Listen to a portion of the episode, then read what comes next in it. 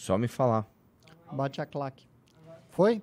Senhoras e senhores, sejam bem-vindos a mais uma noite muito especial neste nosso querido MBL News. Estamos agora ao vivo com este excelentíssimo, esta fisionomia de mármore bruto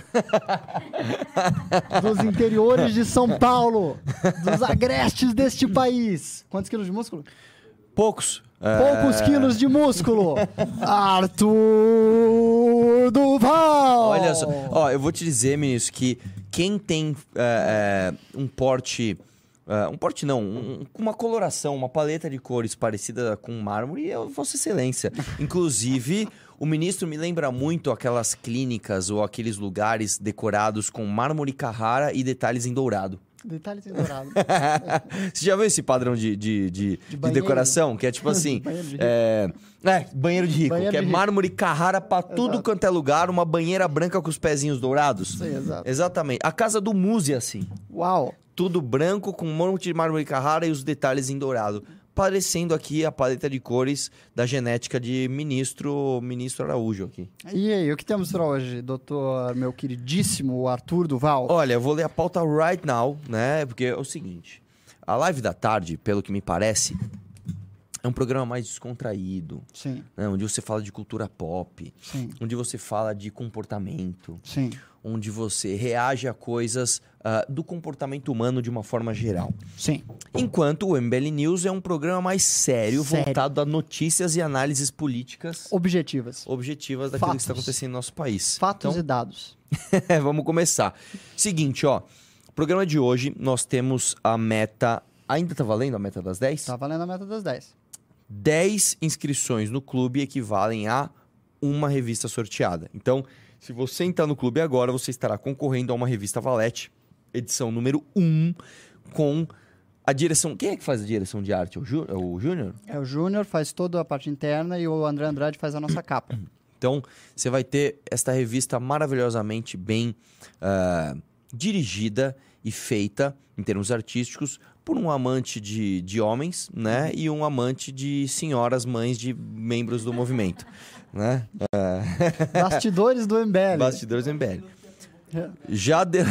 Os relacionamentos por trás dos nossos designers. É, amigo, é, amigo. Dizem que o designer da revista Valete é apaixonado pela mãe da Amanda. Não fui eu que disse. Não foi você. Não fui eu que disse, tá? Por favor, já dê o like na live para essa live chegar para mais pessoas. Especialmente a doutora Marli, que é a mãe da mãe. Exatamente. Doutora Marli, um abraço. O nosso, nosso querido André Andrade estará ali editando revistas para ver se conquista o seu coração. Vamos lá. Primeira coisa. Gostou? Gostei, gostei muito. Eu acho que essa tossida, ela dá um, um ônus, sabe? Dá um, um tônus para a informação da notícia. Exatamente, ó. PL de Alexandre de Moraes, e PL aqui significa não Partido Liberal do Valdemar da Costa Neto, mas sim projeto de lei de Alexandre de Moraes para regulamentar redes sociais gera mal-estar na Câmara. Após anúncios que Moraes pretende montar um grupo de trabalho no TSE e enviar um projeto de lei para o CN, o Congresso Nacional, para a regulamentação das redes sociais, o presidente Arthur Lira voltou a afirmar aos deputados mais chegados que esse tema é pertinente ao Congresso e que não deixará ser tomado pelos outros poderes. Na última quarta, o ministro do STF chegou a se reunir com as principais empresas do setor para discutir o tema. No mês passado, Arthur Lira barrou nos bastidores o envio de uma medida provisória que tinha o mesmo intuito, por entender que o tema precisa ser mais debatido dentro do parlamento e que o envio de uma MP, medida provisória, poderia atrapalhar a construção do texto que vem sendo relatado pelo deputado Orlando Silva. Seus comentários, ministro. Bem, ah, senhoras e senhores, vamos tentar descortinar os bastidores desse importante acontecimento político que vem sendo travado aí na Câmara Nacional, na Presidência da República e no STF. Basicamente, vocês sabem, desde o dia 8, desde as manifestações ocorridas que depredaram o Congresso, o STF e o Palácio do Planalto, está acontecendo uma briga muito grande para decidir como é que vai ser a regulamentação das redes sociais, quais vão ser as novas redes das redes sociais, porque o governo do PT e o STF estão muito de acordo em que elas precisam ter um controle, um controle imposto pelo governo que vai restringir algumas possibilidades e evitar acontecimentos futuros como o dia 8. Ou seja, tornar mais fácil que conteúdos sejam bloqueados e que conteúdos sejam cancelados e que as pessoas, uh, que o STF ou a Presidência da República ou outros órgãos administrativos possam remover o acesso de usuários a conteúdos que o governo entenda como inapropriados ou que possam gerar comoção pública ou manifestações desta forma. Só que no Congresso, como vocês sabem, muitos deputados são uh, eleitos com base em redes sociais. Nós, por exemplo, a MBL é um caso claro de um movimento que eh, tem a maior parte dos seus votos trazidos através das redes sociais. E mesmo a esquerda tem deputados assim, embora talvez Sim. em menor quantia do que a direita, e é da preocupação muito grande de toda essa base que só cresce eleição após eleição, que as medidas sejam tomadas de forma a dar algum poder para o Congresso Nacional e não deixar que o STF tenha um controle uh, mais ampliado do que já tem do que pode e que não pode ser circulado em redes sociais. Aí o Alexandre de Moraes havia convencido o governo a mandar uma MP. O que é uma MP? MP é uma medida provisória. É como se fosse uma lei, ela entra em vigor automaticamente e ela dura 90 dias até o Congresso aprovar ou reprovar. Se o Congresso reprovar, ela cai, se o Congresso aprovar, ela continua. Uh, só que uh, o Arthur Lira, que é presidente da Câmara, respondendo nos anseios da Câmara, disse: não, não, não, não, não, de jeito nenhum, não vamos passar isso aqui sem o um aval do Congresso. E conseguiram desmobilizar. Então não chegou a ser nem uh, entrado em vigor essa MP, simplesmente não foi assinada, simplesmente não foi adiante. Só que continua havendo essa, essa briga, porque o Alexandre de Moraes quer que hajam regras muito claras, muito rígidas, no qual o STF tem um grande controle. E talvez a presidência da República concorde com isso, mas o Congresso Nacional, não. Agora, o relator, é uma figura interessante. Orlando Silva é do PCdoB. Nós conhecemos o Orlando Silva faz muito tempo, é uma figura muito interessante. uh, Fiz um debate com ele, inclusive. Num bar, né? Numa barbearia. Numa barbearia. Uma figura interessantíssima, Orlando.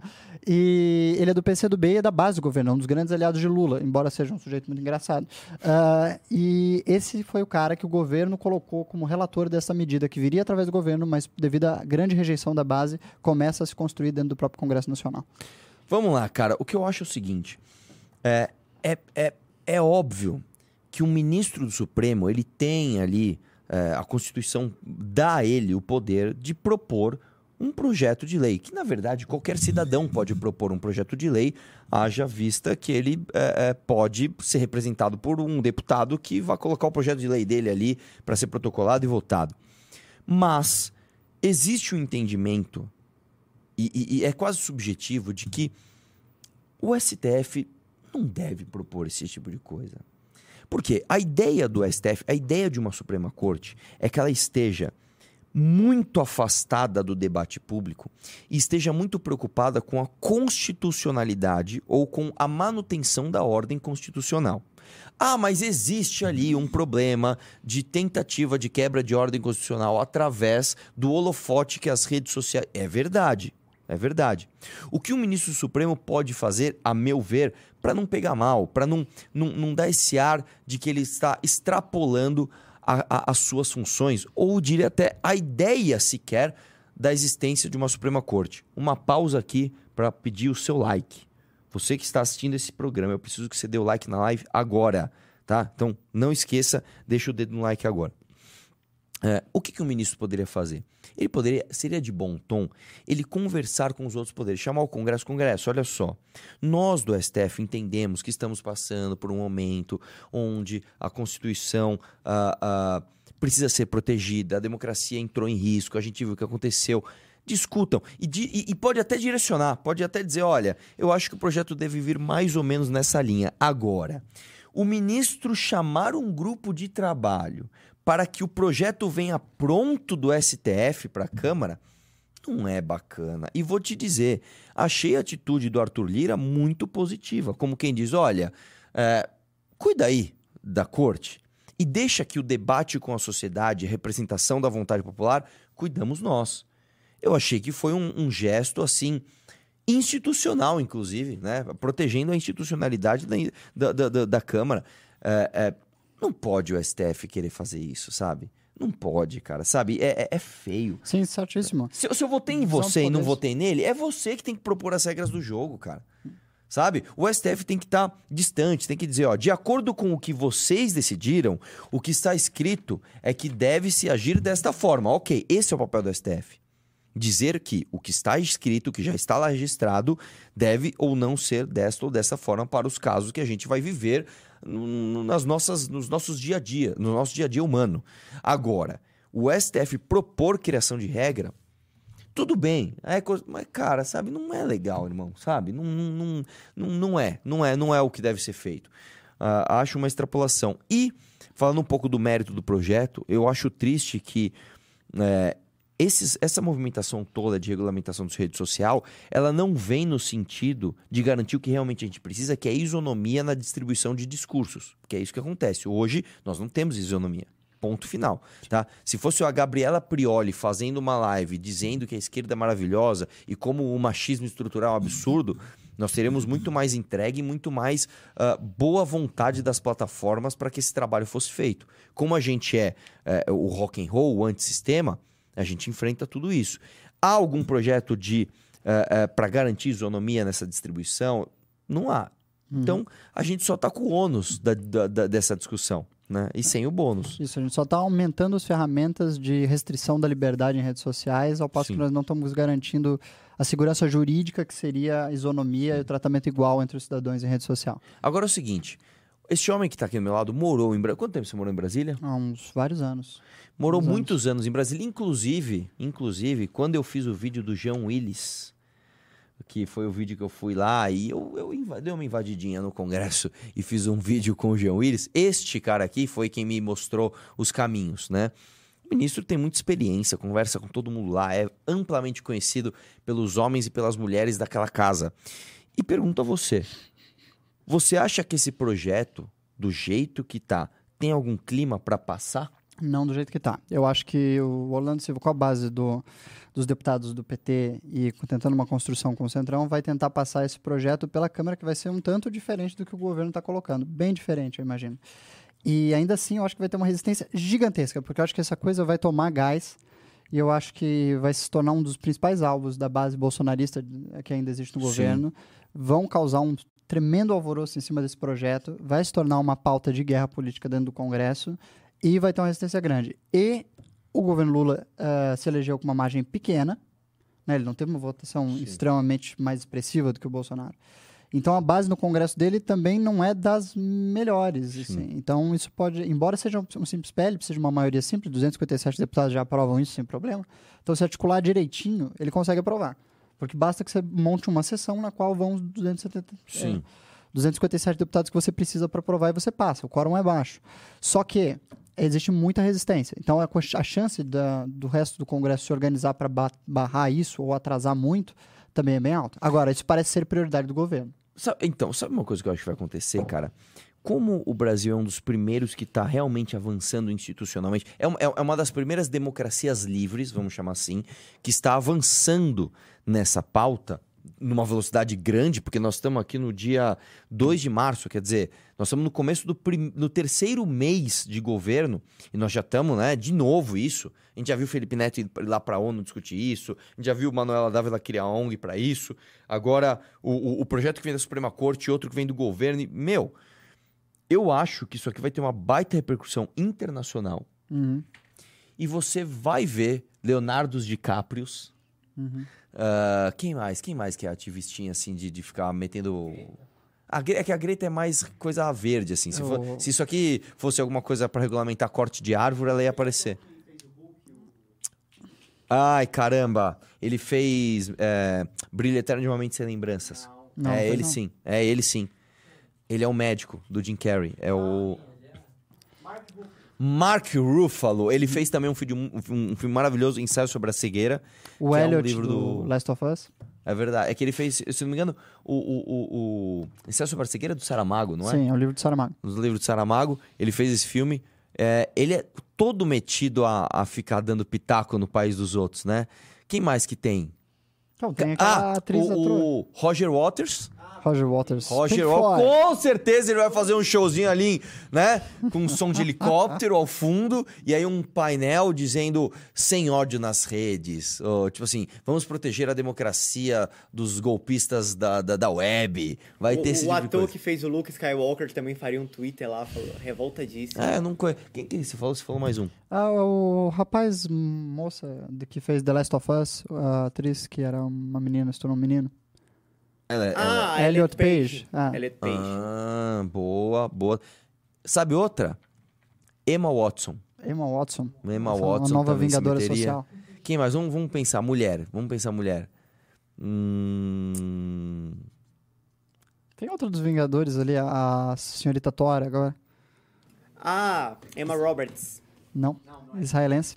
Ah, já sei uma. Gwyneth Paltrow. Gwyneth Paltrow. Gwyneth Paltrow, pra quem Nossa, não essa sabe, é é aquela que fez O Amor é Cego, que é com o Jack Black, que ele gosta da mina, mas ela é gordona e ele vê ela bonita e não sei o quê. Eu, eu prevejo esse tipo de coisa, tá? Natalie Portman. A Natalie Natalie Portman. Portman, será que ela Era se meteria politicamente nisso? correta, sim. Ela é politicamente Ah. correta? É, quer ver um cara que eu gosto e se meteria nisso?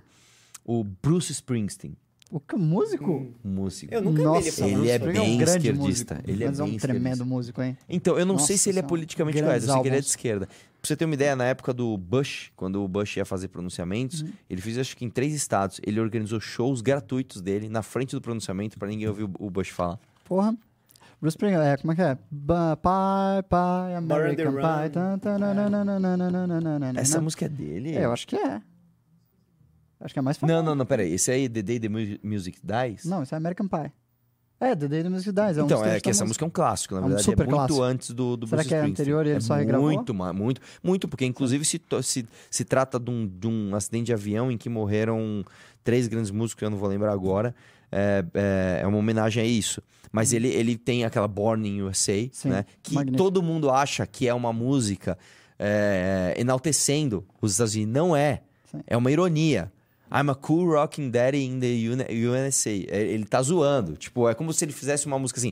Eu, é como se ele fosse zoar Bolsonaro, dizer assim: eu faço churrasco e idolatro o mito. Eu não sei. É tipo isso. É, se você ainda não viu Bruce Springsteen, por favor, ouça. É maravilhoso. Não, Bruce Springsteen é maravilhoso. Essa, pra, Nossa, essa pra mim é essa melhor. Essa é melhor. You, you can't start the fire without a spark. Ah, mano, baita frase dessa música. Enfim, depois dessa, desse devaneio de cultura pop, eu realmente prevejo que isso aqui é um assunto de importância eh, internacional e eu acho triste que o Brasil tenha tomado a, a- a dianteira nisso, porque nós não temos as melhores das representações. Vocês sabem disso. O debate no Brasil, ainda mais por ser um país grande, é um debate que privilegia histeria, privile- privilegia agressividade e, como estamos com um governo de esquerda né, no poder, privilegia o controle e o aumento do, da, da- da- do controle mesmo, estatal. Né? Muito triste. Eu, eu tô preocupado com isso, cara. Tá isso é um assunto que me preocupa. Normalmente eu, eu trago aqui é, é, caminhos pra gente buscar solução. Isso aqui, cara. eu é acho que uma não tem solução. que- acho que assim, a verdade mesmo é que a gente provavelmente todo mundo vai se ferrar com essas regulamentação, porque eu acho que o Congresso vai ter maioria para aprovar uma coisa que não vai ser tão dramática quanto o Alexandre quer, mas que vai trazer problemas. É, eu também acho. Agora, quer saber, Arthur, faz assim, muito raramente eu estou no news com você. Então, É verdade. assim, eu quero soltar um bastidores do bastidores do Arthur aqui. Uh! Vocês não sabem, acredito que ele não falou em nenhuma rede social ainda, que ele só falaria daqui a uns seis meses ou um ano.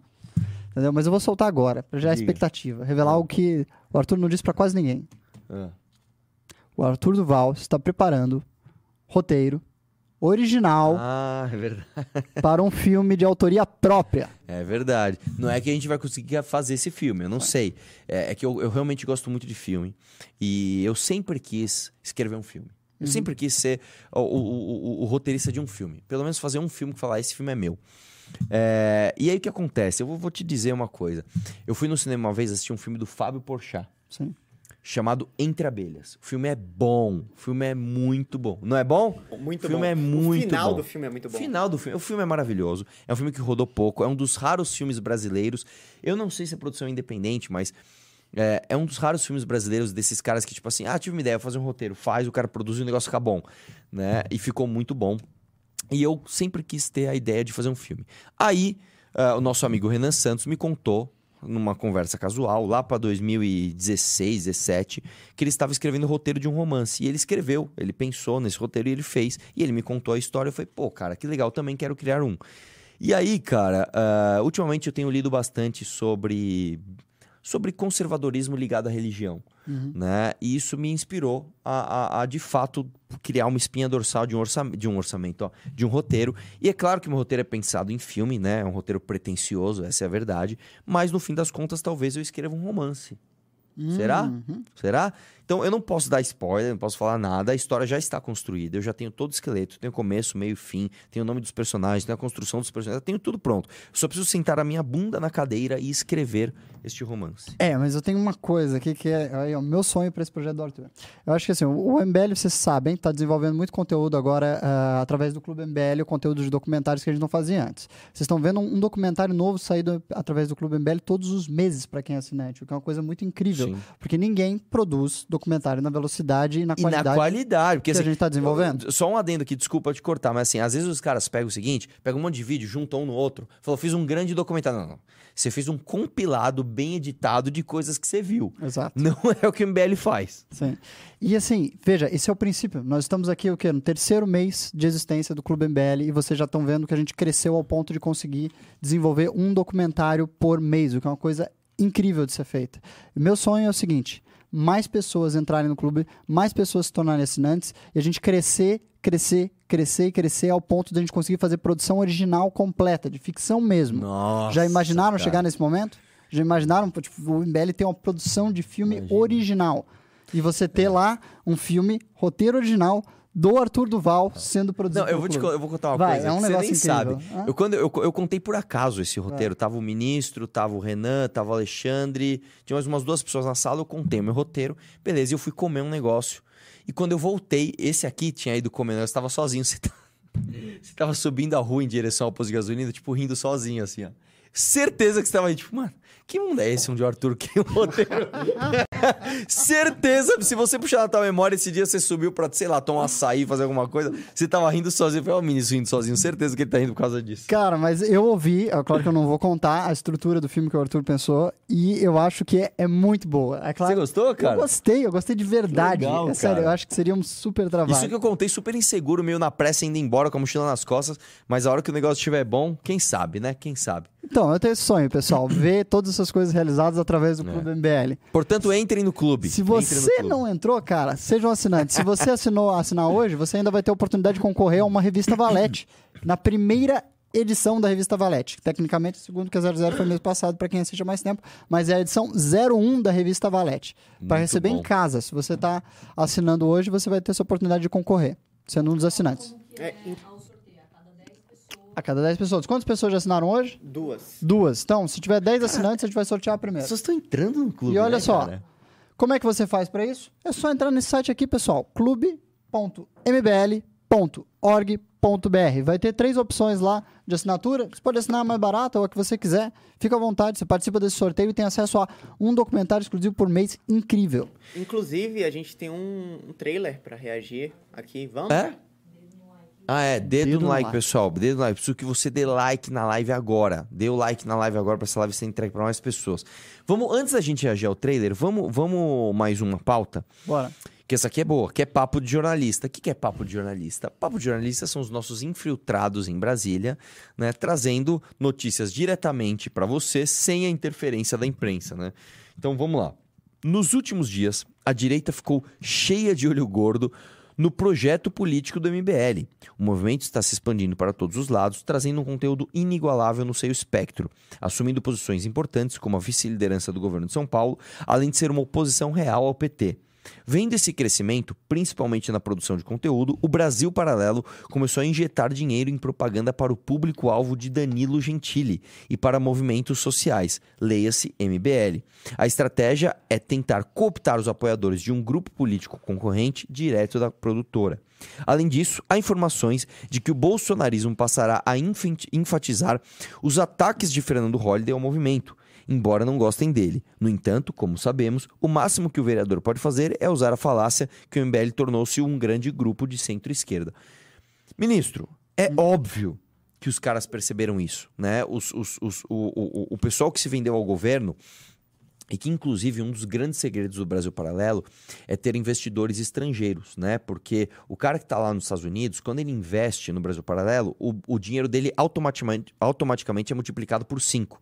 Então, a cada dólar que o cara coloca no Brasil, são 5 reais que ele coloca aqui, né? Então, é, é, esses caras, eles, assim, eles inundaram a internet com patrocínio. Não dá. né? Nós estamos falando de centenas de milhares de reais em patrocínio. Milhões de reais. Milhões de reais. Milhões de milhões de reais reais, né? Milhões de reais em patrocínio. Eu tenho a tristeza de dizer que num dos períodos de crescimento do Brasil Paralelo, quando eu ainda acreditava no projeto, eu fui o maior divulgador deles. Eu ganhei um iPhone de presente na época, né? No comecinho, eles me deram um iPhone porque eu ganhei ali a competição dos, dos divulgadores. E o fato é o seguinte, cara. Nós estamos em ascensão e esses caras estão em queda. Sim.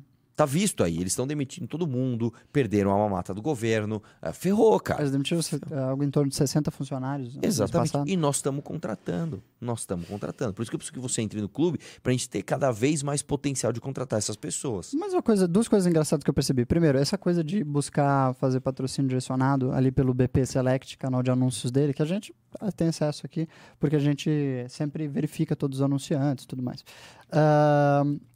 Para o público Danilo Gentili, fazendo um lançamento relativo à nova direita, que foi o que o MBL fez recentemente, Congresso Online do eh, Reconstrução Nova Direita, que teve todo o buzz de mídia, teve ah, todas as matérias da imprensa, teve Eduardo Bolsonaro reagindo ao nosso Congresso Online. Você lembra quando ele eh, divulgou, fazendo, dando suas risadas? Teve um monte de gente bolsonarista eh, falando no nosso Congresso Online. E agora a reação dos caras é fazer uma, uma certa imitação disso, tipo, um mês depois. Então, se você não acompanha o nosso Congresso Online, também está disponível dentro do Clube MBL. Pois é. Mas eu acho que assim, os caras tiveram lançamentos muito ruins recentemente, horríveis, eh, em projetos que não tinham repercussão. E agora eles estão tentando correr atrás da bola, imitando coisas que o MBL está fazendo. A minha perspectiva é essa. Não, mas com certeza. E outra coisa, cara. É, o cara patrocinar pro público do Danilo Gentili, é claro que a gente travou isso daí, mostra o seguinte, meu irmão, estamos desesperados. Onde a gente vai buscar novos públicos, né? Agora, não adianta, depois de que... Sabe por que não adianta? Porque a gente existe, a verdade é essa. Porque se a gente não existisse, cara, muita gente desavisada ia continuar caindo no papo de vocês. Mas toda essa história do bolsonarismo, cara, foi denunciada por nós, cara. Nós fomos os primeiros, assim. E em maio de 2019, quando a gente saiu e bateu de frente com absolutamente todo mundo, nós tivemos a coragem de sangrar. E nessa época, né, vocês fizeram o Derrete MBL e tarará e tarará, e nós sangramos demais e nós sobrevivemos. E hoje nós estamos em franco crescimento. Isso significa o seguinte, cara. Não tem como mais você parar esse fluxo de pessoas que estão acordando. As pessoas acordaram, cara, sabe? E vou dizer, isso foi catalisado pela própria atitude do Bolsonaro depois da sua, da sua derrota. Sabe? Se o eu vou dizer pra você, se o Bolsonaro tivesse perdido a eleição, já seria ruim pra vocês, mas se ele tivesse tido uma atitude de homem, ficado no Brasil e falado, meu irmão, ó, não tem golpe. Vamos esquecer. Vamos sentar. Vamos voltar pra base, mano. Como diria Mano Brown. Vamos entender onde a gente errou. Eu assumo aqui certos erros. Se ele tivesse feito isso, ia ser um pouco mais difícil pra nós. A gente já ia conseguir, mas ia ser um pouco mais difícil. Mas ele fez de tudo pra deixar muito transparente o, quão, o, quão, o quanto que ele não é líder. O quanto que ele não é. O cara saiu fora, o cara tá nos Estados Unidos. O partido dele, o PL, tá falando: Ô, ô Mito, volta aí pra eu te pagar, senão eu não vou te pagar. E o cara tá, tá lá, inclusive, não só ganhando dinheiro público, que ele tem duas aposentadorias eh, acumuladas, mas também dinheiro de empresário aqui que tá pagando palestra pra ele lá no. Que, é- que é impressionante, né? A tendência que, que, que o mundo tem de pagar muito caro em palestras, especificamente dos ex-presidentes do Brasil. Sim. Né? Tipo assim, não, ah, presidente dos Estados Unidos, da França, do Reino Unido, os primeiros ministros e tal, não, não, não, então, mas do Brasil não, vamos pagar ali, altos. Odebrecht paga Lula, empresário paga Bolsonaro, é uma As maravilha. pessoas querem ouvir palestra em português. Né? É, Mundo afora, em português é uma língua bonita, sabe? O cara começa Hoje a abrir a Bolsonaro boca... na palestra aí, eu perdi porque o Brasil é comunista, tá ok? Meu Deus, que gênio. Que, aliás, né, o Lula ainda disfarçou. O Lula ainda tirou umas fotos, ele realmente deu umas palestrinhas, uma aqui, outra ali, né? Uma aqui, Bolso- outra ali, né? É, não, claro, ele não deu você. 14 milhões de palestras, de, de reais em palestra. Agora o Bolsonaro nem isso tá fazendo. É, cara, isso deixou muito nítido, bicho. Como é que vocês, né, do Brasil Paralelo, se dizem de direita e não falaram nada, nada em relação ao presidente que desrespeitou tantas vidas aqui no Brasil? Vocês fizeram um documentário sobre educação, vocês não falaram nada da traição que o Bolsonaro fez, inclusive aos seus eleitores, quando abandonou a pauta do Escola Sem Partido. Vocês fizeram um documentário sobre o teatro das tesouras e não colocaram nada, nada do Eduardo Bolsonaro falando o Lula solto é bom. Da indicação do ministro do STF que devolveu a elegibilidade do Lula do próprio presidente da República. É, sabe, as pessoas percebem. O Brasil vai devagarzinho, mas o Brasil vai acordando. Sabe? É, é- tá difícil, tá, tá difícil vocês disfarçarem. Uma das coisas E que é eu acho mais engraçadas foi que eles fizeram um documentário de ataque ao Supremo Tribunal Federal, né? Eles fizeram um documentário de 12 episódios lá chamado Supremos, nos quais eles atacavam um ministro do Supremo diferente por episódio. Aí, assim, não sei se. Posso estar falando bobagens, tá bom? Mas eu procurei lá e, assim, eu não acho mais esse documentário em lugar nenhum. Ah, rapaz. Parece que o Xandão, né? Acho que algumas coisas ficaram claras. Fica. Mostrou quem é realmente supremo. Mas eu, que- eu acho que, assim, muito importante tratar esse assunto. É, o Bolsonaro não vem por quê? A minha avaliação, e eu acho que é a avaliação de maior parte dos nossos espectadores aí, ó. Ó, você senta o like na live, aperta no sininho, mas também faz o seguinte: digita um aí no nosso chat se você acha que se o Bolsonaro voltar vai ser preso, e digita dois se você acha que se o Bolsonaro voltar ele não será preso. Porque eu acho que o que está realmente incomodando e garantindo que o Bolsonaro não volte é a possibilidade cada vez maior dele ser preso, sendo que agora ele não tem mais foro especial e caiu para primeira instância. É. E você sabe que quem tá na primeira instância, qualquer juizeco pode passar a caneta e prender. É. Eu vou te dizer o seguinte pra você, cara. É, As pessoas estão mais no 2 por enquanto, né? Vocês acham que se ele voltar é preso? Um. Vocês acham que se ele voltar ele não será preso? Dois. Cara, eu vou dizer pra você, o STF tem elementos pra prender o Bolsonaro. O STF com certeza não prende o Bolsonaro agora por conta de comoção social. É só isso. Né? É só isso. É, é, é, é só isso. Né? É, mas assim, inelegível, cara, eu tenho certeza quase absoluta que ele já está. né? É, tá bem equilibrado. Tá um e dois aqui bem equilibrado. Né? É, eu tenho certeza absoluta que esse cara não é mais um player político pra 2026. É muito difícil ele conseguir ser. Mesmo porque, cara, se ele for, aí pode tudo. Aí você pode pegar dinheiro do governo fazer motociata, aí você pode criar programa social em véspera de eleição. Aí, você, aí, aí, meu irmão, aí, aí assim, aí não tem uma regra. Aí você pode organizar golpes, pode ter minuta de golpe na mesa do teu ministro, você pode fazer tudo, né? Aí você pode ter tudo, né? Então, enfim, ah, ah, eu acho que só não fazem isso agora tem, claro, esse problema da primeira instância, meu irmão. O que, i- imagina o que não aparece um juiz É, porque Que o, que, o minha, o que eu penso é o seguinte, ó. Não depende do STF se o cara não tem foro privilegiado. Sabe, o STF talvez não tenha nada a ver com isso e o cara mesmo assim vai preso. Porque se tá na primeira instância, qualquer juiz pode fazer uma avaliação, passar a caneta e foi. cara. E é verdade Entendeu? mesmo, tá na primeira E aí, é claro, o STF pode puxar o processo do cara, mas já é um constrangimento pro STF. Óbvio, Já é um problemão pro STF ter- puxar o processo do cara pra cima. óbvio. Então, é porque como é que nasceu a Lava Jato? Como é que ela conseguiu tantas prisões? Foi porque no começo eles estavam prendendo, era uma- não era uma vara do Supremo, era uma vara básica lá. Eles estavam prendendo pessoas sem foro. Eles foram prendendo para pessoas sem foro e fazendo acordos de delação premiada com quem não tinha foro para prender quem tinha. E foi assim que foi andando. E o Lula, na época, não tinha foro. Tem que, tem que lembrar que o Lula, como ex-presidente, não tinha foro privilegiado. Pois é. Vamos reagir a um trailer? Bora. Vamos lá. Vamos Qual mostrar. você vai pôr aí? É, eu tenho aqui o do dia 8. Do dia 8. Vamos pôr do Curtis Yarvin? Porque o do dia 8 é o seguinte, vai sair amanhã às 11 horas da manhã no meu canal. Inclusive, só para explicar para você, este que era um conteúdo exclusivo do clube, a gente consultou os membros, a maioria votou, a maioria, a esmagadora maioria votou para que se abrisse isso ao público, e eu acho que faz mais sentido mesmo, porque você consegue trazer mais pessoas.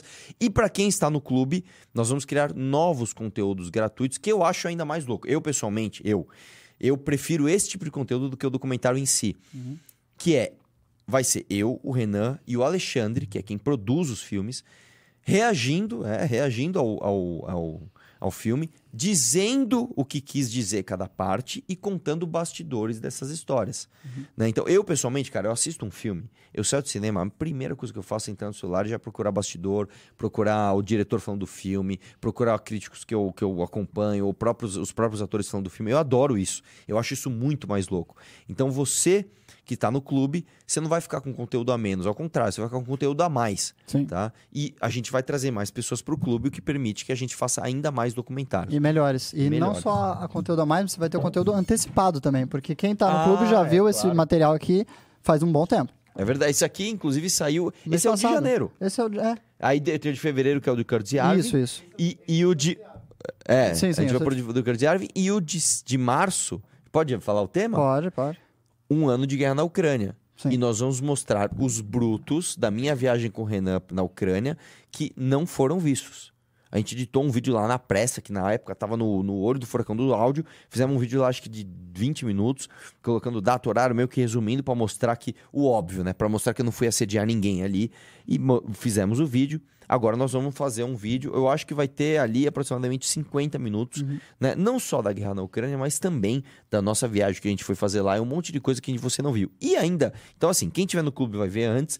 E quem tiver no clube ainda vai ver a gente reagindo aqui, ainda trazendo ainda mais informações. Isso. Exatamente. Então vamos lá, dá play aí.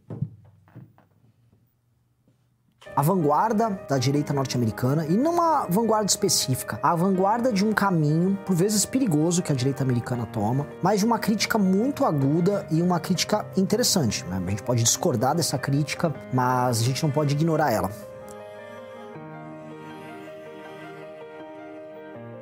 Do you recall what Clemenceau once said about war? He said war was too important to be left to the generals. But today, war is too important to be left to politicians. They have neither the time, the training, nor the inclination for strategic thought. Esse filme bom também, Taxi Driver. Esse aqui é o filme do Mel Gibson, né?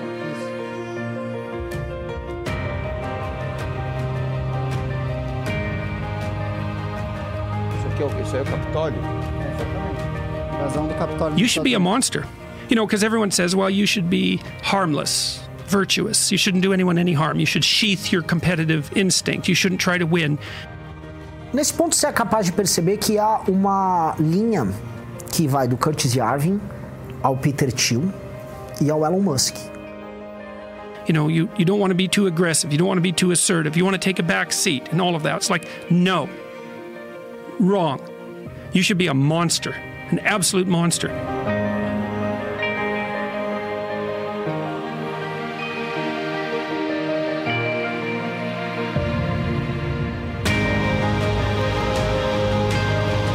Allora è sotto attacco l'identità nazionale, è sotto attacco l'identità religiosa, è sotto attacco l'identità di genere, è sotto attacco l'identità familiare. Io devo essere cittadino X, genere X, genitore 1, genitore 2, devo essere un numero. Perché quando sarò solamente un numero, quando non avrò più un'identità, quando non avrò più radici, beh allora sarò lo schiavo perfetto in balia della grande speculazione finanziaria, il consumatore perfetto. É isso aí.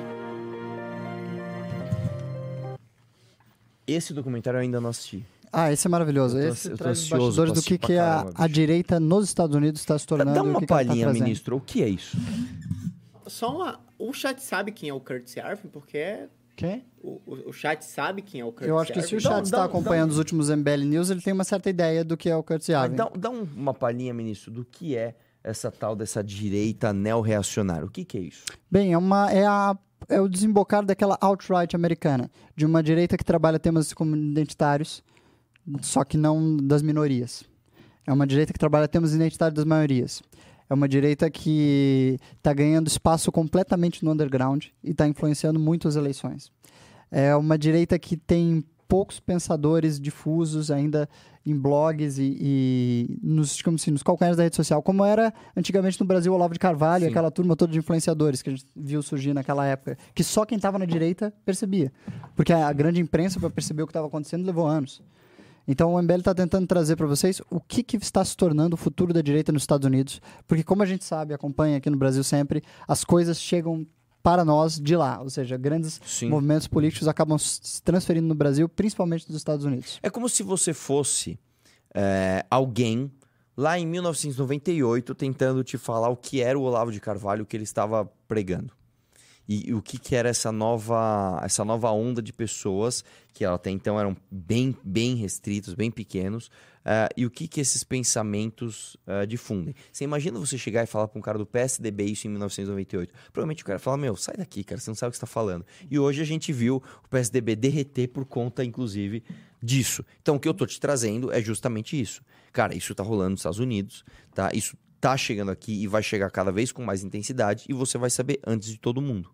É isso. É basicamente isso. Tá? É, muito bom. Vamos para a próxima pauta aqui. Ô, louco, bicho. Professora de Nova York forçou e manipulou aluno da quinta série para se tornar transgênero, causando tendências suicidas. Ah, o processo afirma que a aluna, que foi designada como mulher ao nascer e se identifica como mulher, foi alvo de seu professor, Rosenquist. Durante o ano letivo de 2021-2022, começou a usar o- um nome e pronomes masculinos para o aluno, diz o processo.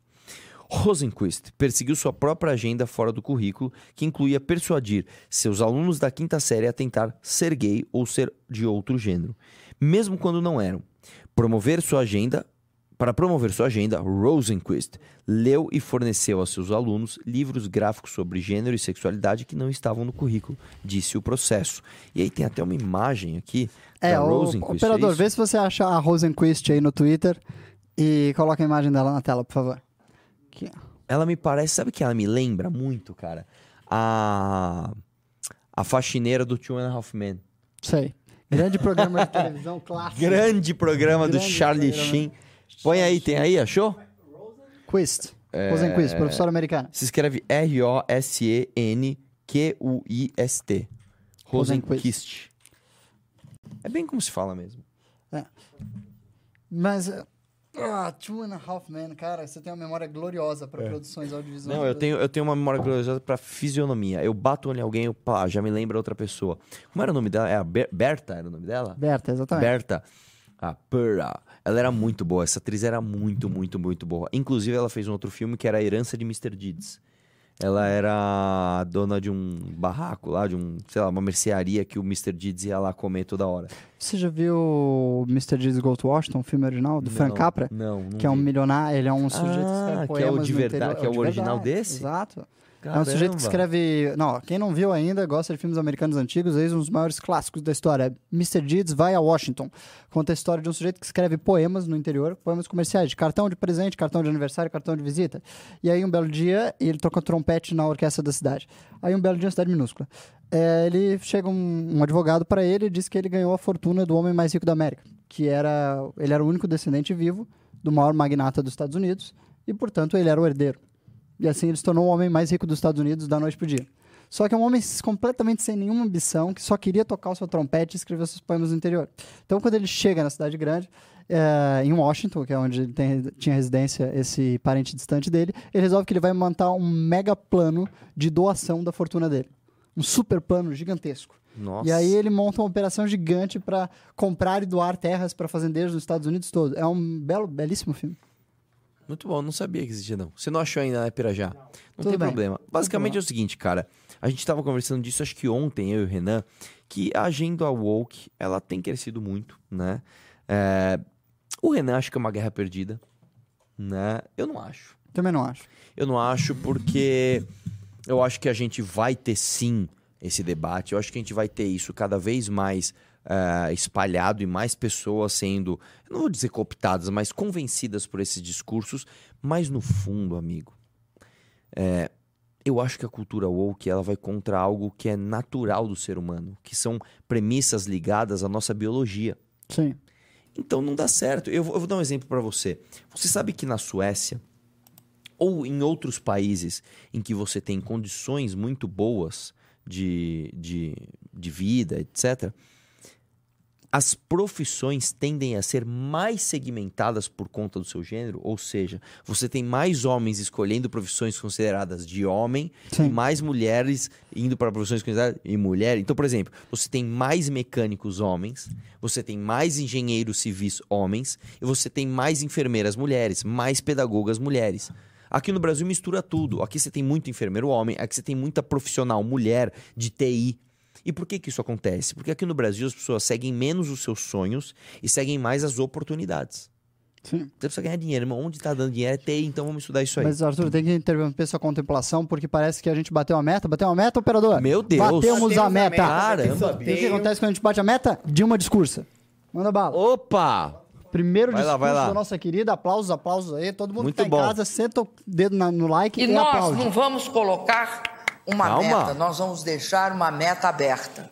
Quando a gente atingir a meta, nós dobramos. É agora. Aí, ó. Quando a gente Belo atingir a meta, nós Belo trabalho, a meta. Todo mundo aí está apoiando o clube. Dia fantástico pro Clube MBL. Meu Deus, Você sabia cara. que hoje, só hoje, 100 pessoas assinaram o clube? Nossa, cara. Meu Deus. Brasil Paralelo está chorando no banho agora, nesse momento. Vai ter sorteio. Vai ter sorteio, vai Meu- ter sorteio. meu cara. E ó, digo mais, se nós batermos 20, nós dobramos também o concurso. Com certeza. Vamos Se bater nos 20, será sorteado mais uma revista, primeira edição é. do, da revista Valete. Mais uma, diretamente para sua casa a- sem custo. A revista Valete é um marco, assim, é o que eu falei até pro Ana. Eu falei, cara, a revista Valete eu me vejo, assim, mostrando para um senhor mais velho, tipo, olha como eu estou lendo uma revista. Tipo, sabe, é uma coisa, é uma coisa mais. é, passa uma certa credibilidade você estar lendo uma revista. Exatamente, É exatamente. tipo que vocês não estavam lendo uma revista é, nesta tarde agradável. Ah, dos nossos queridos assinantes aí que acabaram de, de assinar e entrar pro, pro Clube MBL, ah, como é que a gente vai fazer esse sorteio? Como eu tô sem o programador aqui, a gente vai fazer o seguinte, a gente vai ler os 10 ah, últimos que entraram no Clube MBL e a gente vai sortear um deles. Não, tem o- a canequinha, coloca os nomes. É, eles É, pode ser, mas eu preciso que você... Lê, os Ô, Lobato, Lobato, Tudo bem, tudo já bem. Mas já pede, já, já. pede pro, já pede pro Couto providenciar grandes. o nome dos sorteados aí, pra gente providenciar Então isso aí pro final da live, pra Muito vocês bom. saberem quem Você ganhou. tava- O que, que você estava falando? Era interessante o você estava falando. Ah, de cultura woke, é, é, esbarrar, eu acredito, em construções sociais, vamos chamar assim, baseadas na nossa própria biologia, cara. Tá, mas o que é baseado na nossa biologia não é uma construção social. Eu acho que ela esbarra na natureza do homem. Aí vem Também o Ian acho. católico. Mas peraí, me explica esse negócio. Por que, que uma construção social não pode ser baseada em uma, uma questão biológica? Não, porque, veja, se é uma construção social, ela diz respeito ao recorte que o comportamento da sociedade gerou sobre esse indivíduo. Ao passo que não é a mesma coisa do que você pressupor que, o seu, que a sua genética gerou uma influência. Ah, mas por exemplo, vamos lá, então vamos lá. É, eu não sabia que elas eram antagônicas. Eu vou dar um exemplo pra você. Tá. Você sabe que o- a humanidade, né, para contar as coisas, para fazer a matemática, a gente se baseia no sistema decimal, Sim, que não é um bom sistema. sim. O sistema decimal não é um bom sistema, porque 10 é divisível por 2, ok, mas não é nem por 3 nem por 4. É, tanto que quando, quando você, por exemplo, vai dividir tempo por outras questões, fica tudo uma, uma salada, porque na verdade, hoje, as nossas horas e os nossos dias são baseados em outro sistema, que é um sistema que eu esqueci o nome, que é de 12. E seria melhor o ser humano, em vez de contar 1, 2, 3, 4, 5, 6, 7, 8, 9, 10, contasse 10, 11, 12. E aí o 13 fosse a primeira casa da próxima. Da próxima. O primeiro número da próxima casa. Por quê? Porque 12 é divisível por 2, é divisível por 3 e é divisível por 4. Por que que então todas as sociedades humanas tiveram as suas contas matemáticas ali baseadas em sistemas decimais? Que nós temos 10 dedos. Então é muito natural para o ser humano contar até 10. Sim. A sua primeira conta não é riscando na areia, não é juntando palitinhos, é olhando os seus dedos e contando. Um, dois, três, quatro. Eu, eu- é errado eu dizer, talvez a expressão esteja errada, que a matemática, que é uma construção social. Não. É, Não é. é errado dizer sim. Veja, inclusive você me lembrou um, um fato interessante. Quando eu li uma história da matemática na faculdade, dizia que certas tribos contavam até 20, considerando com base nos pés e nas mãos. É verdade, realmente é. Sabe por quê? Se eu pego alguma coisa com as minhas duas mãos, eu, eu, eu, eu, eu, eu entendo que isso aqui é meu. Agora eu vou pegar uma segunda mão usada. Então é como se fosse assim: 1, 2, 3, 4, 5, 6, 7, 8, 9, 10. Agora eu vou pra outro 1, 2, 3, 4, 5, 6, 7, 8, 9, 10. É algo até fisiológico, vamos chamar assim. Não, mas por que, que a matemática não é uma construção social? E, óbvio, existe um debate aí de séculos a respeito disso ah, dentro da filosofia. Se é a verdade absoluta ou não, é? É, não se. Porque, veja, os numerais em si, eles são entes da realidade. Sabe? Um é um. Um é um, não é dois. Isso não é uma construção social. Você pode morar na China, no Tibete, ser da antiguidade ou de hoje, um não é dois. São coisas que na própria realidade são distintas. Entende? O modo como você divide as casas decimais, é, tudo isso, tudo bem, são construções históricas que têm influências tanto é, orgânicas, tanto é, da nossa fisionomia, quanto sociais, é claro. Mas a matemática em si mesma, ou seja, o resultado dos cálculos, a própria, digamos assim, dois ele tem uma dualidade. Ah, três tem uma terceira. Desculpe. Ah, cada número ela tem a sua seu desdobramento. E isso não é um construto social. Isso é independente de qualquer homem existir no mundo. Se não houvesse ninguém neste mundo, a matemática seria a, A mesma, mesma. coisa. Então não, não, não pode se dizer que ela é, é, resultante social. de uma construção social. É que o- uh, talvez a minha interpretação da expressão construção social esteja equivocada. Porque, por exemplo, é, e esse, esse debate numérico ele é muito esclarecedor, ele realmente desenha uma linha. Então, por exemplo, 1 mais 1 ser igual a 2, eu entender isso é uma construção humana na minha cabeça, mas a verdade absoluta é algo que independe da minha interpretação dela. Não, mas a sua interpretação ela só pode estar errada ou correta. Mas sim, mais um sim. sempre será. Enfim, isso. aí eu tenho uma interpretação né, um- humana, o meu cérebro interpreta isso de um, de um jeito. É, É, e outras pessoas vão interpretar isso comigo. certo. Isso não pode ser considerado uma construção social de uma interpretação da realidade? Não, não entendo assim. Eu não entendo assim. Talvez o Ricardo tenha outra opinião, porque ele gosta muito desse debate e ele tá. tá é, não, eu não sei. Eu, eu, eu tô, eu tô perguntando, porque Mas- eu realmente não sei. Não, eu acho que assim, existe agora dentro da cultura woke, como você mesmo colocou, vários ah, sociólogos, veja só, tentando demonstrar que a matemática é racista, porque ela foi construída através de.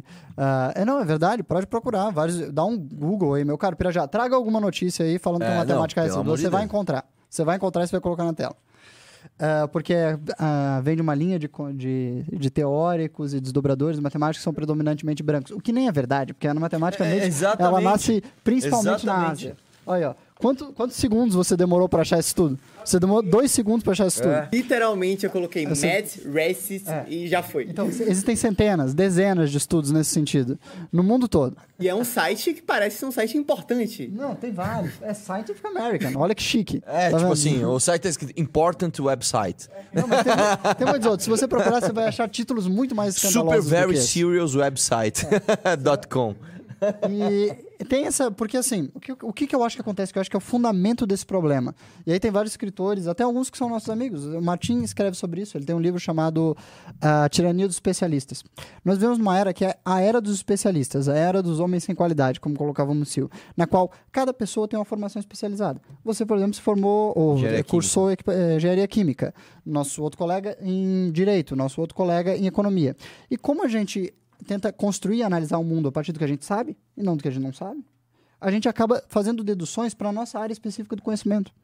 Então, o cara que é especialista em sociologia, digamos, ele tem um doutorado em sociologia, ele começa a ver o mundo como se fosse um enorme recorte científico da sociologia. Ele deixa de ver o mundo como ele de fato é, que não é científico, ele é global, ele, se, é, ele é o todo na própria realidade. Porque o que é uma ciência? Uma ciência é um recorte imaginário da realidade. O objeto de científico, ele não existe na realidade. Ele é só uma fantasia de um recorte do objeto. Ou seja, se eu estou estudando ah, um supermercado pelo seu aspecto econômico, eu estou pensando o supermercado no faturamento, nisso, naquilo. Mas eu estou desconsiderando todas as outras dimensões do que é um supermercado. Que é, bem, tem as relações humanas nele, né? O supermercado pode ser entendido, então, sociologicamente. Tem a engenharia dos, de todos os produtos ali. Então, ele pode ser entendido através de todas as engenharias. Tem a química de todos os produtos e das relações humanas e subjacentes a todas as, as coisas Sim. que se realizam no supermercado. Então, ele pode ser entendido sobre outra dimensão que é puramente química. E essas dimensões, para o entendimento das diversas ciências, elas estão cortadas entre si. A física não estuda o que a química estuda. A economia não estuda o que a sociologia estuda. Então, são recortes imaginários da realidade. Só que o objeto, na realidade, o Ele é supermercado... um conjunto Ele é o conjunto de todas essas coisas. E aí o que acontece é que as pessoas vão estudar ah, os seus objetos científicos achando que é a realidade.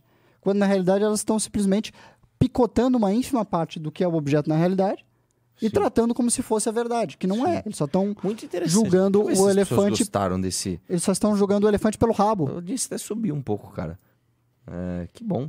Dedo no like, pessoal. Nós estamos com metade do like do que a gente tem de audiência. Por favor, mais like aí para mais, mais pessoas é, é, assistirem isso. O lance é o seguinte, cara.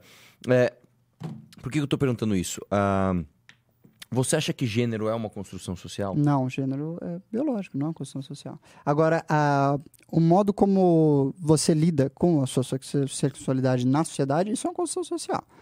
Mas assim, o seu gênero não é. O seu gênero é absolutamente biológico. Mas é claro que o seu comportamento social face ao seu sexo é social. Entende? Só que são duas coisas muito distintas. E aí o que acontece é que o especialista em sociologia, ou qualquer área que seja, ele vem tratar o objeto da sexualidade sobre o prisma da, da, da sociologia, ignorando a biologia completamente, ignorando a própria realidade.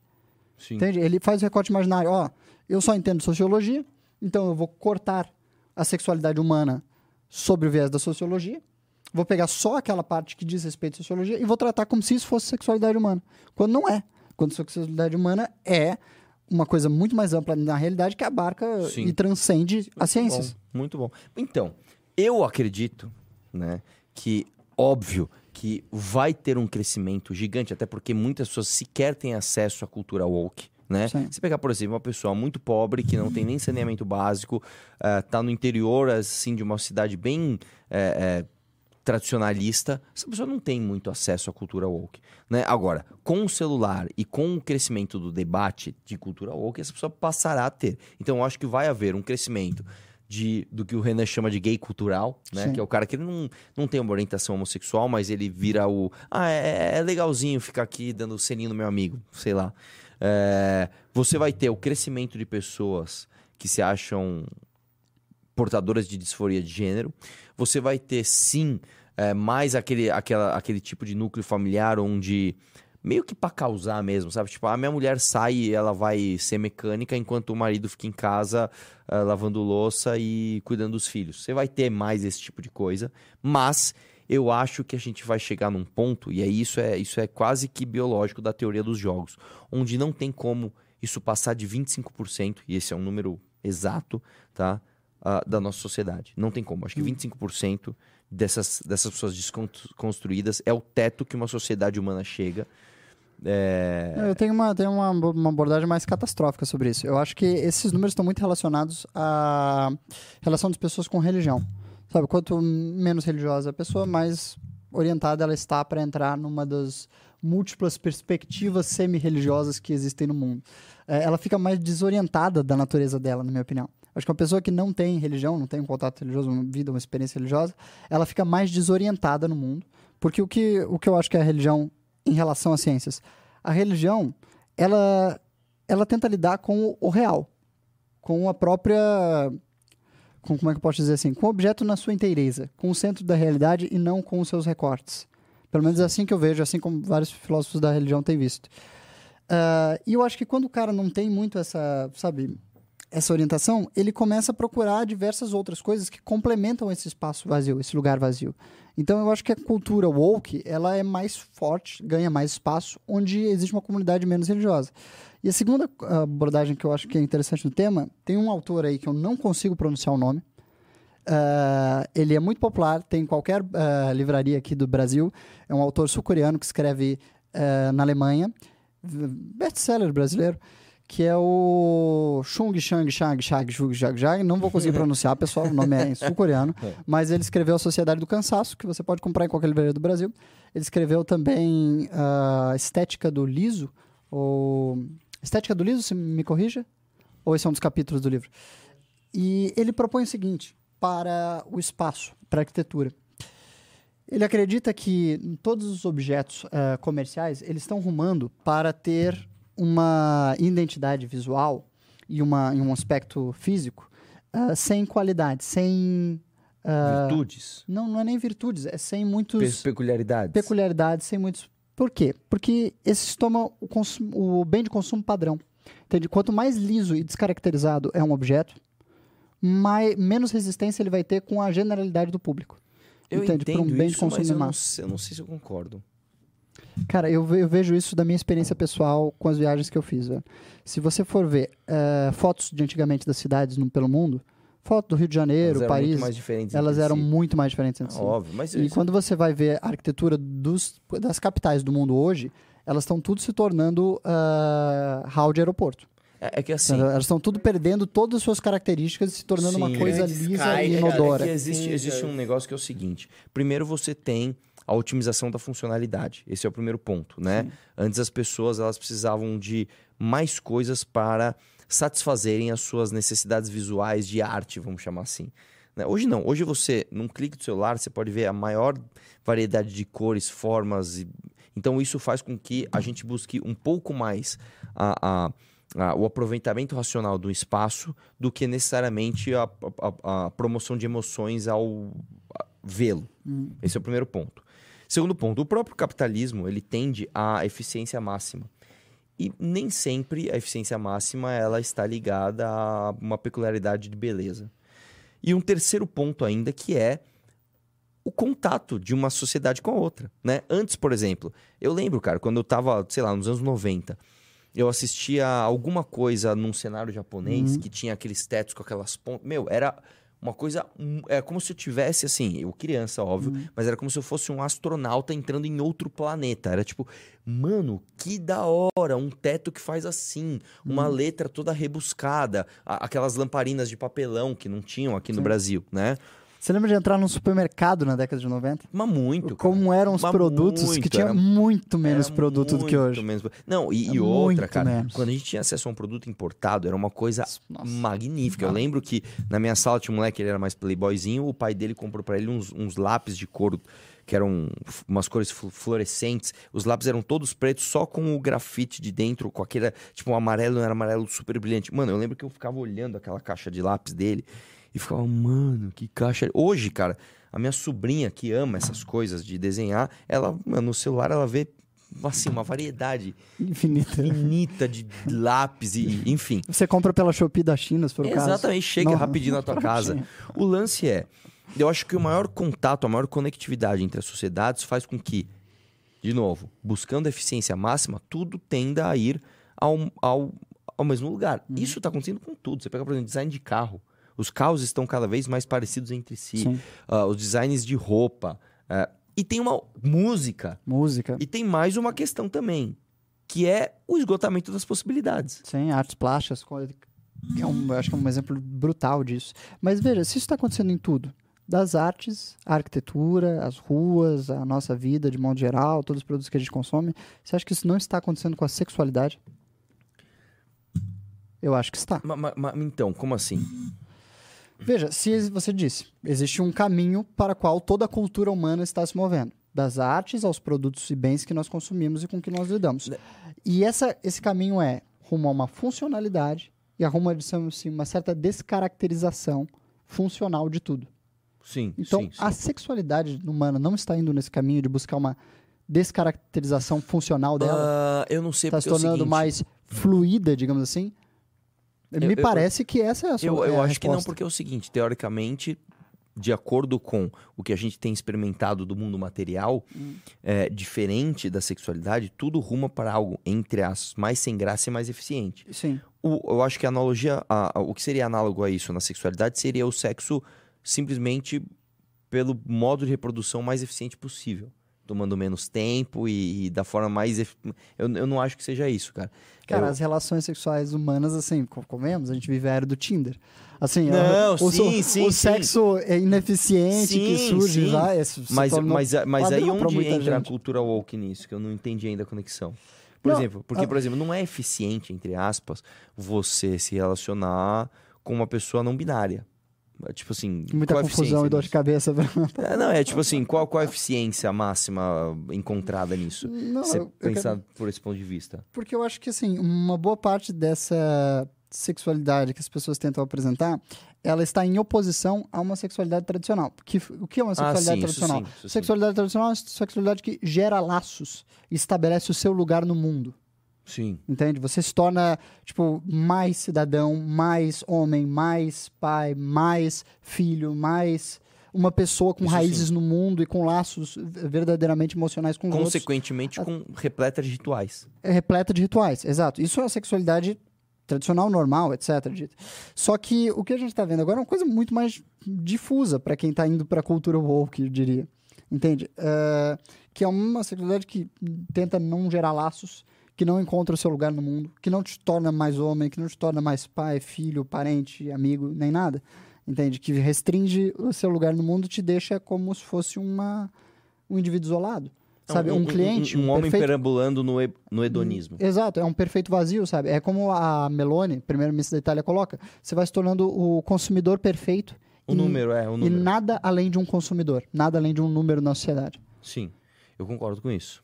Você Eu concorda? concordo, mas eu acho que existe uma. Aí é que tá. É muito difícil fazer esses... extrapolar o gráfico pra frente, né? Uhum. Porque eu acho que é o seguinte: o antídoto pra isso, e eu não tô querendo refutar essa tese, porque realmente você esteja certo. Mas o antídoto pra isso é você pensar o seguinte: é, até tornando, tornando esse exemplo da sexualidade algo.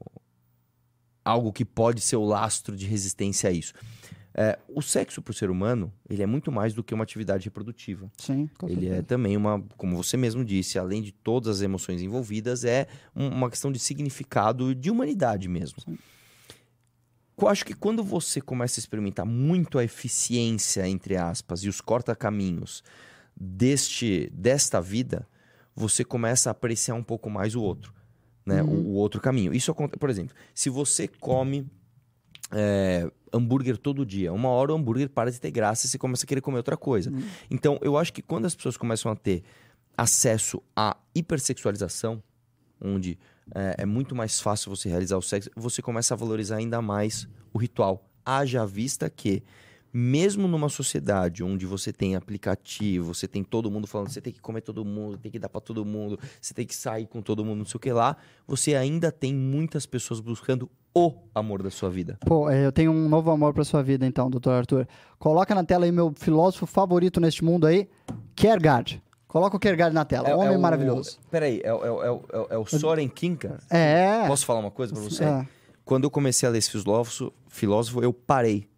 Sabe por quê? É. Porque eu comecei a concordar tanto com ele, ele tem uma visão tão pessimista do mundo que eu comecei Sim. a ficar mal. Esse é meu filósofo Ele é, favorito. peraí, ele é dinamarquês? Dinamarquês. Que o nome dele tem uma letra cortada e uns Sim, dois. É ele mesmo, Soren exatamente. Kierkegaard. Que- Soren Como é que Kierkegaard. fala? Kier... Bom, meu creio que se chama Kierkegaard. Kierkegaard. É, mas eu não tenho certeza. Coloca no Google e bota Você o pode pronunciador. soletrar? Kierkegaard. Ah, é muito pelo difícil. amor de Deus, dá um Google. Agora, Kierkegaard. põe, põe, Soren escreve Kierkegaard. assim, Soren K. Que na realidade não é Soren, né? Porque eu acho que aquele O é o... É, não sei como é que é. Eu quando eu, eu, eu- foi em 2014, cara. Aham. Eu comecei a ler esse filósofo e eu comecei a ficar assustado. Sim. E eu falei, eu quero ser abençoado pela ignorância. Valeu, Fechei e falei, um abraço. Esse é meu filósofo Não, favorito. você tá louco, É o que bicho. mais me ele, influenciou. ele tem, ele tem, ele tem Muito visões muito né? catastróficas da Sim. humanidade. É, no começo, sabe Ele que... já tem uma cara de Completamente triste. atormentado. É. Sim, completamente atormentado. Esse, meu caro, ele escreveu um livro muito importante chamado Diário de um Sedutor, na qual ele conta a, a história da vida de um homem que resolve viver uma vida muito hedonista. E aí ele deduz dessa vida desse homem ah, o que ele chama de estrutura tripartite da vida, assim. Que Só- Só uma coisa, não é, não tem nada a ver com aquele italiano que era comedor e saía escrevendo aquele comedor, é um, um- era um italiano, se não me Henry engano. Miller foi pra Itália, não? Que, que, não, era um italiano Tá. que ele, ele dormiu com mil e uma mulheres, um negócio assim. Gajo, como Casanova? Já- Não, Giacomo não. Casanova. Cara, Giacomo Casanova, nossa, esse é o meu escritor favorito, não filósofo. Giacomo Casanova, eu tenho a autobiografia dele, traduzida por Monteiro Lobato. É, tem 4 mil páginas. 4 mil páginas contando a vida sexual de um homem no século XVIII e todas as aventuras dele com 140 mul 44 mulheres que ele teve durante sua vida. 4 mil páginas de história. Esse homem é, teve uma vida incrível. Teve uma vida Ele incrível. mesmo escreveu, ó, só pra Ele mesmo, chama-se ah, É, Memórias sim. de Casanova para Louis Memé, por ele mesmo. Um livro incrível, assim, mas Meu, você não vai encontrar, páginas, nenhum- você não amigo, vai encontrar tá lugar louco. nenhum. Eu comprei isso no antiquário. Eu comprei isso no antiquário quando eu tinha uns 21 anos. Livro absolutamente fantástico. Existem algumas versões das editoras que pegam só trechos dessa, dessa obra dele, que é, por exemplo, a fuga que ele fez da, da prisão, quando ele foi preso por falsificação de moeda, ou conta a história do duelo dele contra um dos príncipes da Polônia, porque ele era um grande duelista. Ah, então Cara- tem, cara existem viveu, vários outros livros que Esse, são esse, era o, esse foi o primeiro macho alfa Cara, que, que inspirou todos os Red Pill. esse que é pílula vermelha. Esse homem teve uma vida incrível. Mas volta no. Mas vamos voltar Soren- ao Soren Kierkegaard. Ele escreveu esse livro que conta a história, Diário de um Sedutor, conta a história de um homem imaginário baseado muito nele mesmo, na qual ele começa a pressupor que se um homem vai até o fundo das suas capacidades no hedonismo, ele tem um choque de realidade e ele começa a buscar um- uma vertente ética. Se o cara se depara com o vazio que, que existe no fundo do hedonismo, se ele vai até o abismo e olha para o fundo, ele é obrigado a encontrar outro caminho, que é o caminho ético. Posso falar uma coisa? No mundo moderno, assim, você pode ter um- uma leve experiência do que é isso quando você vai jogar um videogame e põe todos os cheats possíveis. Você tem todo o dinheiro, vida infinita. Você perde o jogo. Você pe- perde a graça. Você imagina você. Perde? Imagina você ser um cara que você tem tudo o que você quer o tempo todo. Sim.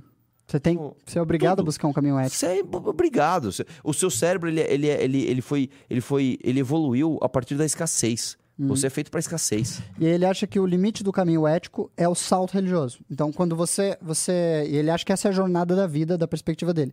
Você Busca cresce, prazer, desenvolve, prazer, busca prazer, prazer, prazer, o prazer, te leva até o abismo, aí você encontra a ética, da ética você ah, evolui até ter que se dar com a parede que é o salto religioso. Ah, e o Sorens, grande filósofo, tinha algumas perspectivas muito, realmente muito pessimistas.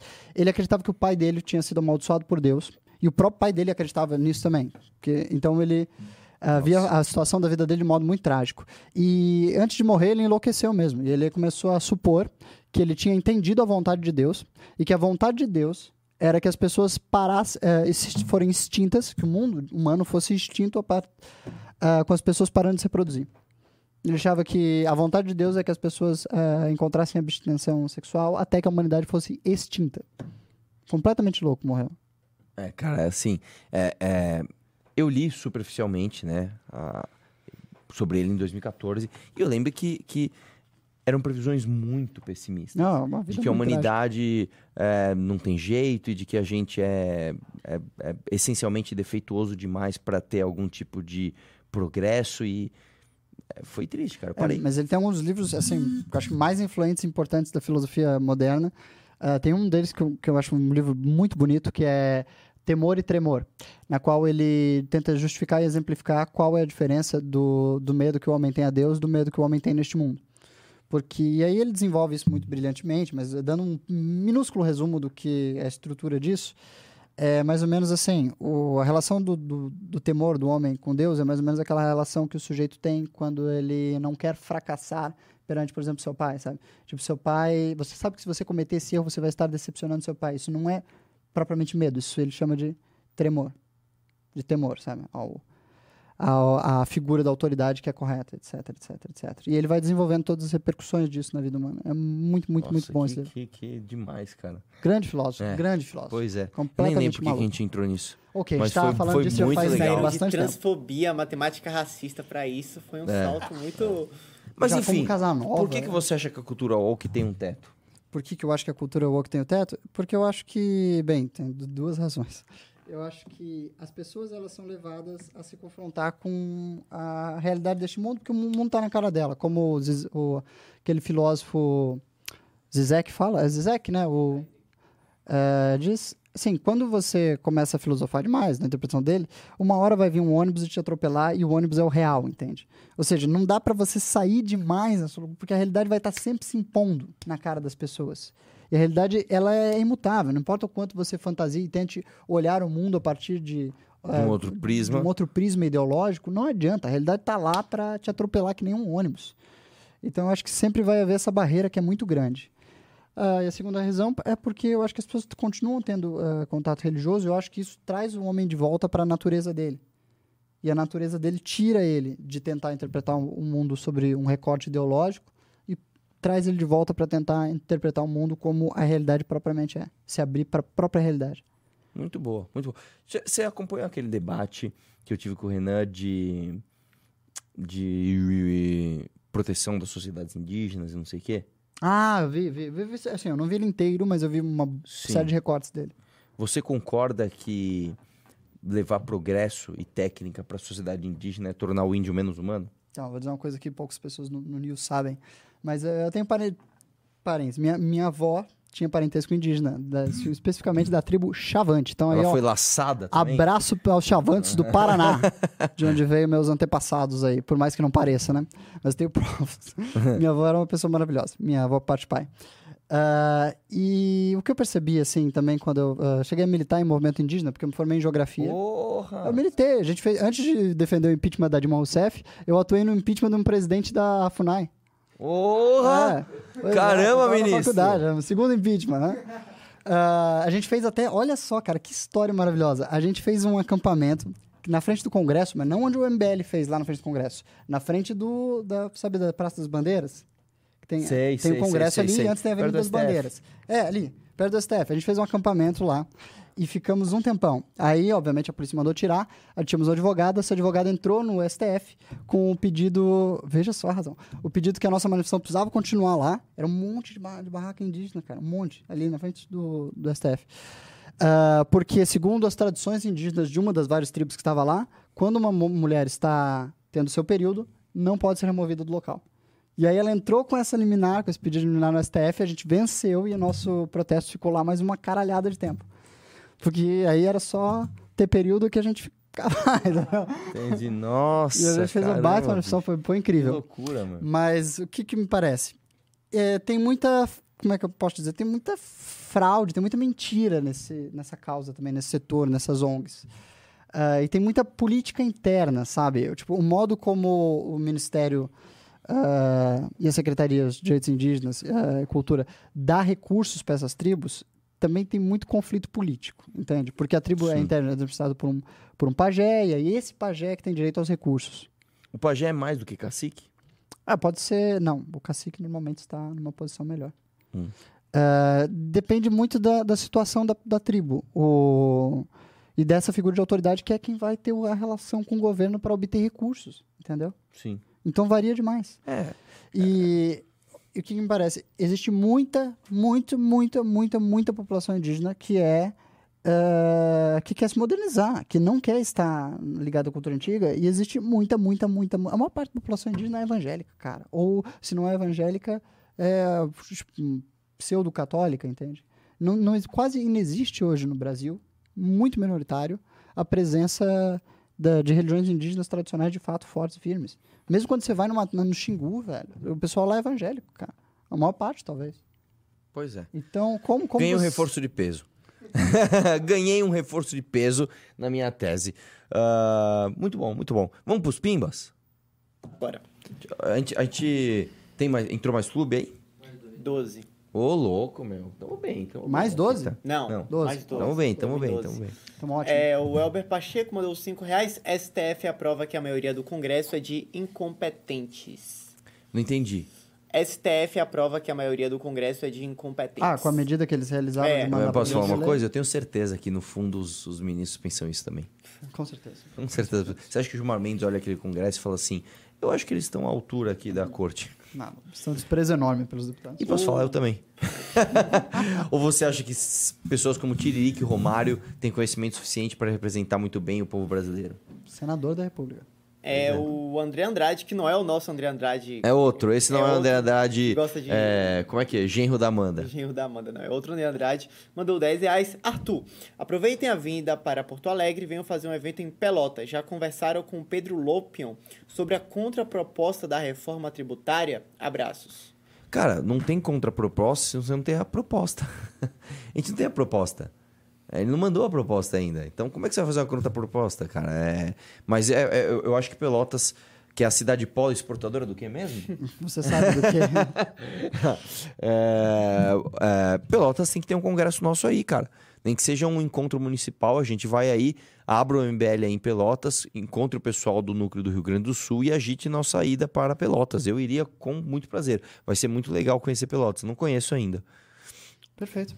O Davi Dias mandou 20 reais. O clube oferece ferramentas reais de transformação do país, desde relatórios que nos preparam para falar de assuntos profundos, passando por informações do coração político do país e os documentários incomparáveis. Cara, eu nunca vi, na minha vida, nenhum produto na qual as pessoas pagassem para elogiar. Porque assim, você receber É, elogio é, é, uma é. coisa, né? Ah, tudo bem, Coca-Cola tava muito boa e tal. Mas eu nunca vi um produto que a galera diz, ah, deixa eu gastar meu dinheiro aqui pra enviar um Na elogio verdade ao produto, tem, cara. tá ligado? Na verdade tem. Tem assim, você parar pra pensar, o Uber, quando você dá uma caixinha virtual pro cara, você tá pagando pra elogiar ele. Tá, ok, existe uma, uma alternativa. vai, mas- assim, cara, é um diferencial muito É um grande. muito meu grande, é Deus, muito tipo, eu não, grande. não vejo muita coisa assim acontecendo.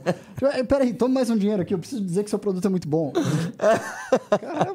É verdade, Pô, muito cara. obrigado, Obrigado, cara. irmão, Você cara. realmente. Muito bom. Você gerou essa reflexão aqui, ó. O Barcigian mandou 50 reais. Esse Porra. negócio de woke, red pill e me megatol são faces opostas de um mesmo grupo de pessoas doentes que preferem politizar seu problema de baixa autoestima e vazio existencial. Fora que está deixando o ato de conviver em sociedade cada vez mais chato. Cara, eu vou, eu vou falar uma coisa, velho. É, o Brasil, na verdade, países grandes têm essa tendência de pegar coisas verdadeiramente boas e transformar aquilo numa, numa tosquice, né? Então, a gente, por exemplo, você pega o funk, o funk é algo maravilhoso, o funk brasileiro é um lixo, tá ligado? É, é, infelizmente, cara, aqui no Brasil a gente pega coisas que tem ali um lastro em algo virtuoso, algo bom, algo realmente que você vai tirar, assim, proveitos é, positivos daquilo e transformar em tosquice, cara. É incrível, é incrível. Você, pega, você quer ver uma coisa? Você quer ver um grande escritor de autoajuda?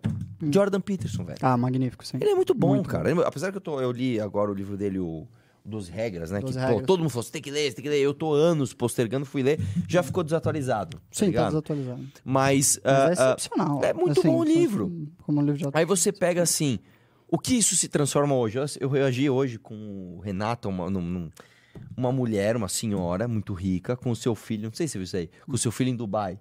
Não, não. Tipo, ela basicamente tá ela e o filho dela, falou: Meu, esse é meu filho, ele sonhou em vir pra Dubai, e eu falei pra ele que se ele passasse na faculdade, eu ia dar essa viagem pra ele. Então, meu, ele sonhou, ele conquistou. tipo, com uma música motivacional no fundo. Tipo, o segredo do sucesso. o segredo do sucesso, seja um você quer. playboy, peça pro seu pai e faça o que ele mandou. Não, mas você não acha, assim, eu acho que o nosso pimbeiro aqui, o nosso querido contribuinte, ele tem muita razão em afirmar o seguinte. Por trás, por debaixo de várias ah, ideologias, por debaixo do que motiva as Óbvio, pessoas tem para adentrar as ideologias, existe ressentimento e insegurança. Porque você passa... É, eu assim, eu sou fumante. Eu fumo há muitos anos.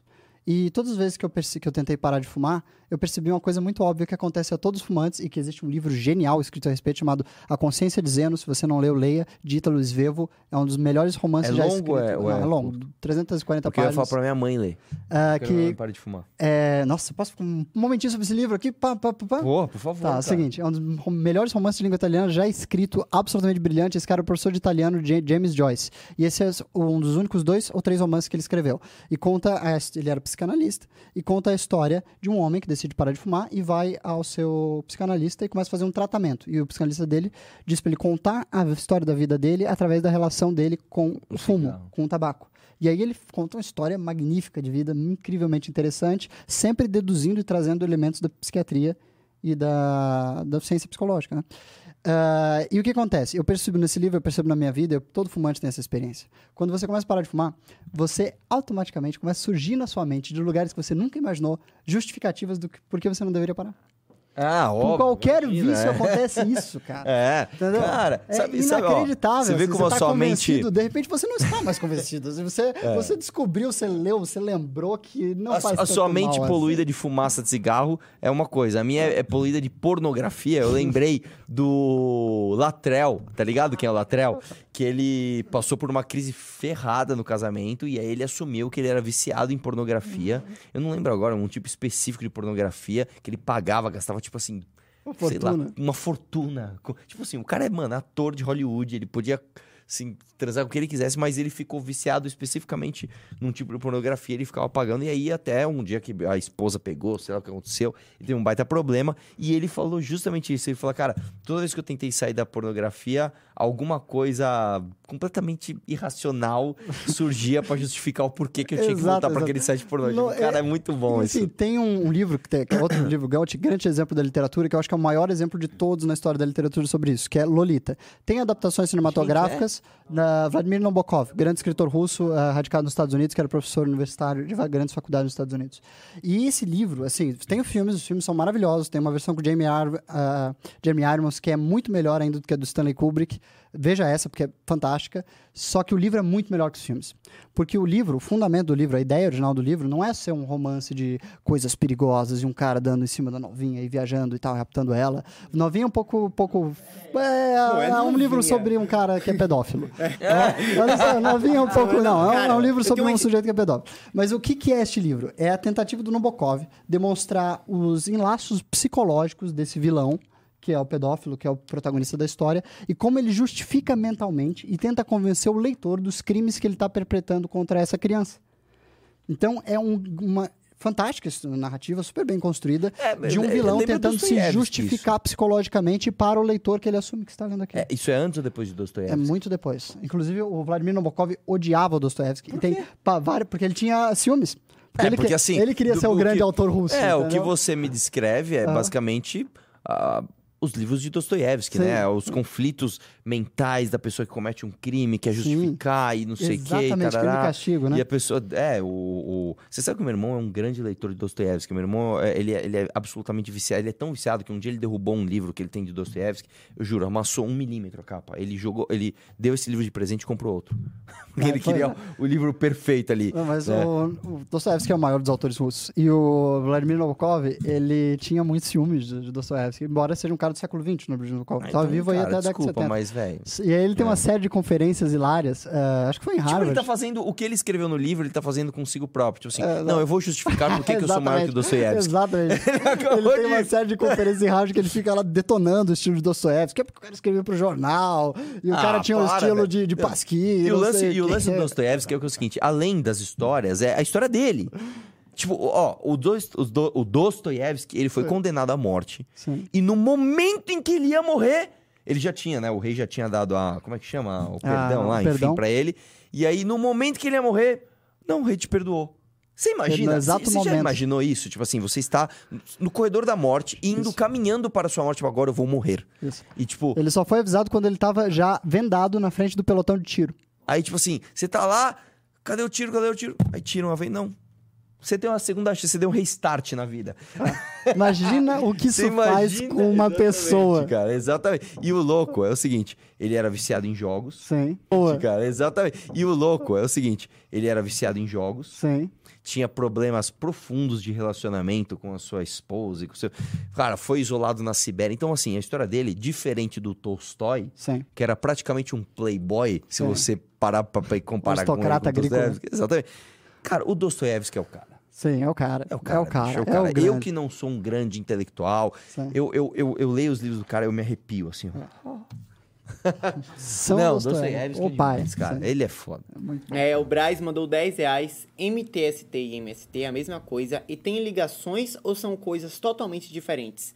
E segundo eles, dizem que não cometem crimes e fazem o que diz a Constituição de 88, então por que invadem fazendas e destroem as plantações? Pô, cara, sua pergunta é faixa branca, né? Tipo assim, por que, que o Lula roubou? Porque ele é ladrão, tá ligado?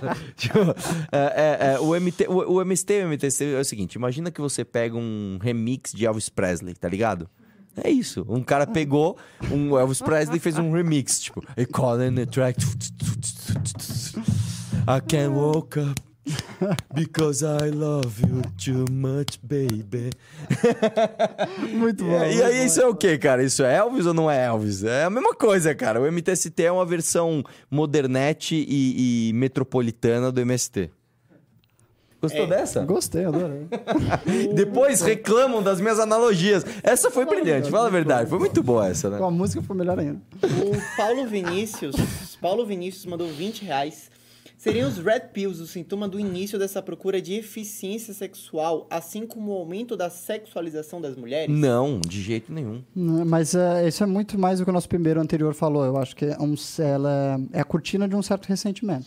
É porque é o uma- seguinte, cara, não é, não frustração. é eficiência porque eles partem de uma premissa, inclusive preconceituosa, de que a mulher tem um valor de mercado e que a partir de uma certa idade ou uma certa circunstância, se ela já saiu com muitos rapazes, ela perdeu aquele valor. Então, na verdade, é uma cultura excludente, né? Não é de. Se fosse uma, uma cultura de, de hiper é, eficiência, na verdade é o contrário. Né? Ele, teoricamente teria que ser um negócio assim: até o momento em que a mulher é fértil, ela ainda tem valor de mercado. Seria algo assim.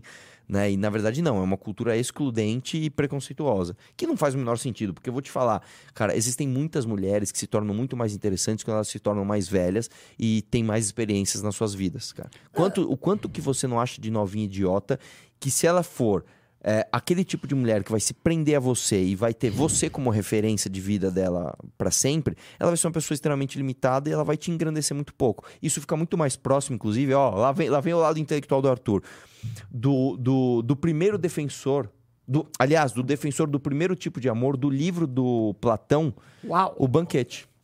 Caramba, foi Gostou? longe. Que é aquele tipo de amor onde um homem mais velho, e neste contexto desse livro, ele fala especificamente de um amor homossexual, Sim. onde um homem mais velho se apaixona por um homem mais novo. E esse amor nesse livro é justificado porque o mais novo vai ter o benefício de absorver a sabedoria do mais velho. Portanto, é um tipo de admiração, um tipo de amor ah, ah, ah, legítimo. E o mais novo vai ter não só o amor pela carne, mas o amor pela passagem do conhecimento ao- às próximas gerações, o que também é um amor legítimo. Pois é, Gostou? nossa, belíssima, belíssima ponderação. Mano, que live é essa? Que live é essa, bicho? Cara, eu nunca me esqueço desse livro, porque eu li esse livro, eu tinha 13 anos, cara.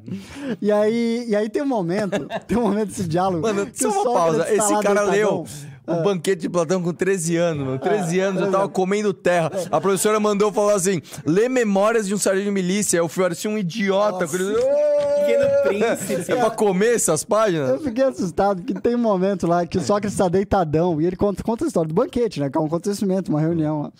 E aí, nitidamente, tem um cara que é um discípulo mais novo tentando comer o Sócrates ali, tá ligado? Ele tá deitadão e o cara fica ali insistindo e tal e tal. E eu tava lá assim, porra, É no final do livro isso. no final do livro, né? Porra, que situação, irmão. Coitado, coitado do Socratão aí. Mas posso falar, cara, não é um livro fácil pra uma criança de 13 anos. Eu, pelo menos, se eu lesse o Banquete com 13 anos, eu não ia entender nada. Assim como eu li vários clássicos da literatura brasileira nessa idade e foram, tipo assim, é a mesma coisa que a informação entrar por um olho e sair pelo outro e eu só ficar igual um idiota, assim, falando, meu, eu não. Eu odeio ler. Cara, ah, eu li, li um livro mais- bem mais difícil, né? Ah, o Crime e Castigo, ah, quando eu tinha. Quer dizer, mais difícil no sentido, me parece mais difícil. Quando eu tinha 15 anos. E aí, velho, eu entendi o livro, o contexto, os personagens e tal. Mas acredito que eu saí daquele livro, e eu acho que muita gente de esquerda sai desse livro, assim, pensando que. O irm- ah, tem um protagonista desse livro que é ateu, e ele tem uma. Não, é, Acho que você tá confundindo com Kara- Karamazov. Karamazov, que ele encontra Os irmãos o diabo e tem um diálogo. É. Não, mas tem várias ponderações sobre. Não, o Crime e Castigo é o da, daquele Mata Velha sim, Irmã. O Raskolnikov, que é É, apaixonado pela Raskolnikov. Kov, que é apaixonado pela. Sofia, a Sofia é a prostituta É, santa, e a é. Sofia tem o pai alcoólatra. É e ela se Eu não, eu lembro dos dois, mas tem várias ponderações religiosas, tem discussões sobre. muitas discussões sobre ateísmo em crime e castigo. E eu saí pensando que o Dostoiévski era ateu quando eu li esse livro aos 15 anos. Quando só depois eu me dei conta de que o Dostoiévski não é ateu, ele é um fanático religioso da, Sim, não, da- você quer ver outra católico coisa? ortodoxo. Tem um, um filme que chama Contato, que é um filme do Carl Sagan, que é ateu. E esse filme é bom pra caramba. E basicamente tem, um, tem a mina que se apaixona por um cara, a mina é ateia e o cara é religioso. E eles têm uma discussão. E eu lembro que eu, como ateu todinho, assisti assim: ah, a ateia vai ganhar a discussão. E não. Sim. Quem ganha é o religioso. Aí só, pô, o Carl, Carl Sagan, né? Que, que isso, inclusive, agora pensando indiretamente, influenciou muito o, o roteiro que eu, muito pretensiosamente, quero escrever. mas, é, mas tem uma parte. Olha, agora que soltou isso aqui, que é basicamente eu deixando vencer um lado que eu não concordo. Mas enfim. Sim. É, Mas, quem tá pessoal, falando? você que tá assistindo nosso chat, a última pergunta que eu quero saber, eu quero saber de coração de vocês. Digita um aí no chat se você quer ver esse filme do Arthur sendo realizado daqui uns anos. Digita dois se não, porque eu tô, de verdade, muito Nossa, empolgado cara. com essa ideia. Digita um no chat aí se você tá empolgado e quer ver um filme de, eh, escrito por Arthur Duval nessa tela. Por favor. Tô empolgadíssimo com essa ideia. E senta, claro, a mão no, no like. Não esquece de clicar naquele sininho, que é muito importante pro nosso canal. Olha, só dá-lhe um. Só dá-lhe um. Só dá-lhe um nesse teclado. Caramba, Caramba. um dia isso aí vai sair, hein, velho? Vai sair, Posso falar amanhã mesmo, eu vou. Eu vou, Vou trabalhar nesse tentar, projeto. É, vou trabalhar nesse projeto. Aí, você quer ver isso sendo produzido pelo MBL? Assina o Clube MBL, galera. E vamos pro próximo Pimba. O último aqui é 20 reais do Paulo Vinícius de novo. O aumento da parcela social, que segue a tendência não binária, não seria uma tendência cíclica com o aumento e redução na história humana? Eu, eu, eu aposto nisso. E eu aposto nisso, inclusive, com base na teoria dos jogos, ah, que eu tive acesso através de um livro maravilhoso, não sei se você gosta, chama O Gênio Egoísta do Richard Dawkins. Provavelmente você não gosta desse autor, Não. mas o livro é Nem muito um bom. O livro é bom, o livro é bom, bom, bom.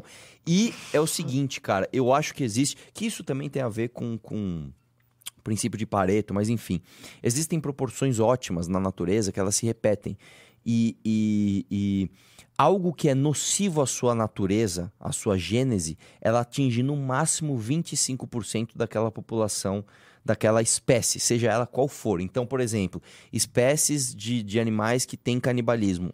25% no máximo daqueles indivíduos encontrados num determinado bioma são canibais. Ah, indivíduos que matam o parceiro após o sexo, por exemplo, também 25%. etc. Então, é, é, é, eu estou falando dos animais, né? não dos seres humanos. Mas então existe uma proporção máxima onde. E como esse tipo de cultura é sim algo que degenera a gênese humana, tá?